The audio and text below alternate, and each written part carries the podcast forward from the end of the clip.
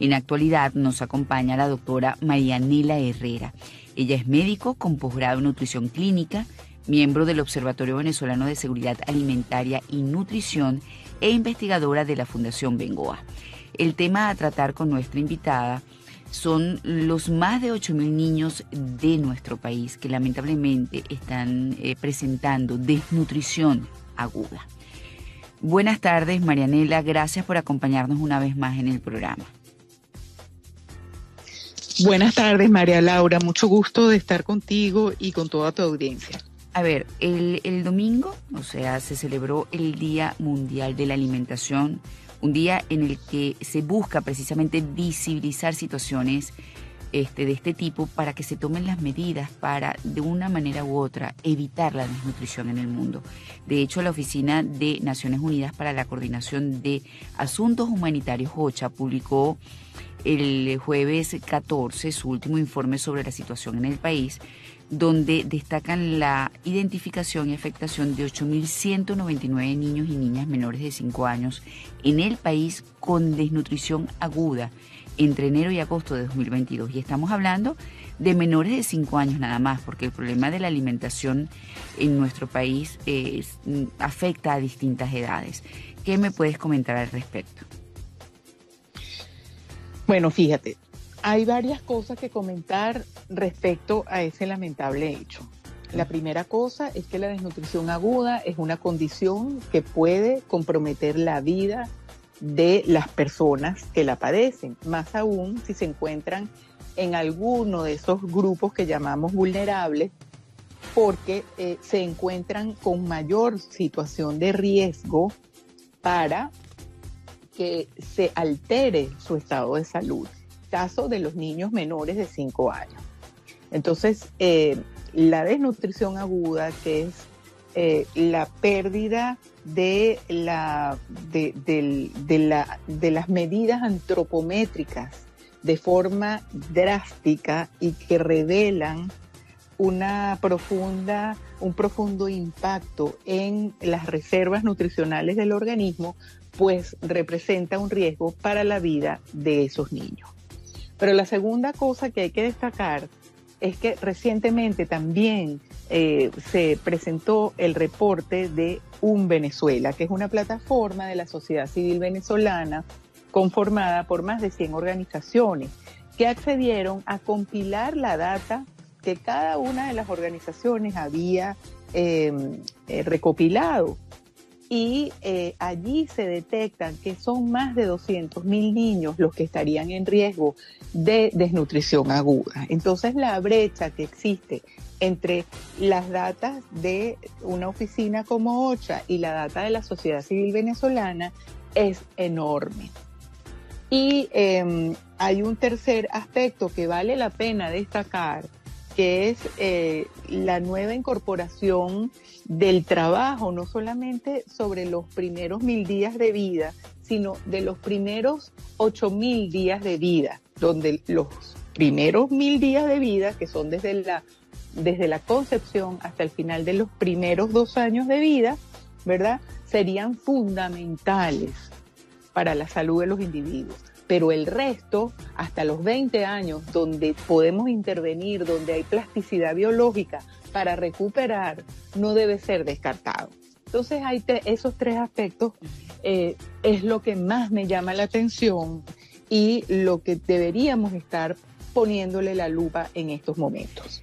Hay otro tema importante, que es que el informe no explica el número de niños evaluados realmente, pero sí refiere a la atención de 344.300 personas en asuntos relacionados con nutrición, es decir, que no están recibiendo una buena nutrición. Y además casi 4.600 mujeres embarazadas y en periodo de lactancia fueron identificadas con bajo peso y recibieron suplementación nutricional para mejorar su estado. Eso significa que una mujer embarazada que no se está nutriendo bien ni está eh, bien nutrida cuando está lactando también tiene sus repercusiones. ¿Cuáles serían estas repercusiones, Marianela?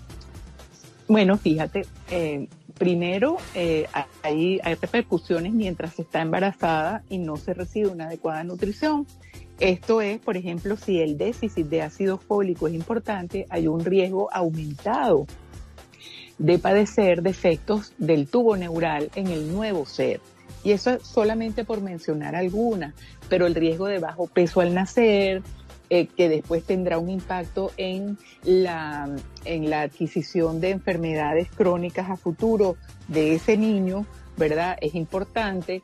Y también la, contribución al riesgo de la propia madre a enfermar después de del, del, embarazo. Entonces, eh, es, del parto, exacto. Entonces, realmente eh, es, un problema gravísimo porque estamos, primero tenemos una, un, doble potencial riesgo, madre e hijo, pero también el futuro queda comprometido. De la otra, la otra parte es que mientras se está amamantando y hay desnutrición en la madre, por supuesto que va a haber una leche materna que se va a producir y que obviamente se puede dar a ese bebé, pero la leche va a ser deficitaria posiblemente en algunos nutrientes esenciales como los ácidos grasos esenciales que son tan importantes de proveer porque los, los bebés antes de los seis meses tienen un requerimiento del el 50% como grasas y ácidos grasos esenciales.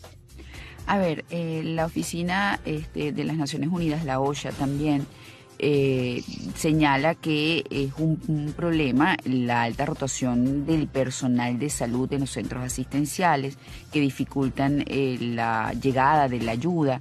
También, por supuesto, los problemas globales que también hacen que esto sea complicado y eh, la subida de la canasta alimentaria en los primeros seis meses del año. Este, todos estos son aspectos que contribuyen a que este tipo de situaciones empeores, pero también señala y me preocupa que de acuerdo a la última reseña de ellos con respecto a la desnutrición infantil en el país, se duplicaron las cifras. ¿Cómo puede de una manera u otra intervenirse para frenar esto? ¿Qué, ¿Cuáles son las recomendaciones de ustedes los expertos en nutrición? Y con esto cerramos, este, Marianela. Bueno, fíjate, habría que tomar acciones de inmediato, pero hay que tomarlas en, en el, de acuerdo a la escala y a la severidad del daño. Porque en, en, algo que presenta una brecha, una diferencia tan grande entre el número propuesto por la agencia humanitaria que está atendiendo eh, la emergencia y la, la, la, data de quienes están implementando acciones en campo, es notoria. hay una brecha que es fácil de, de, solventar ni de omitir y mucho menos de implementar. No es lo mismo implementar para 8 mil niños que para 200 mil. Entonces, si solamente estamos eh, implementando acciones para 8 mil niños, el resto, es que, es una cantidad enorme, entonces realmente se nos queda rezagado. La manera es implementando acciones em, inmediatas, pero que se acompañen de acciones sostenibles en el tiempo, porque como decíamos anteriormente, todas las etapas del crecimiento son importantes y en todas vamos a sentir un riesgo a la exposición de eh, ambientes de desventaja, como lo es la no adquisición de alimentos, como lo es la desnutrición in útero, como lo es eh, las fallas en alimentación, en los programas de alimentación escolar. Bueno, muchísimas gracias como siempre, Marianela, por, por esta participación. Si tienes eh, alguna red social que quieras compartir para, para inquietudes. Sí, bueno, a través del Instagram, arroba nutrición en crisis. Eh, allí estamos siempre dispuestos y a la orden y a través de las redes tanto de Fundación Bengoa, arroba Fundación Bengoa y arroba Observatorio Venezolano de la Salud, que es arroba Salud, a la orden siempre.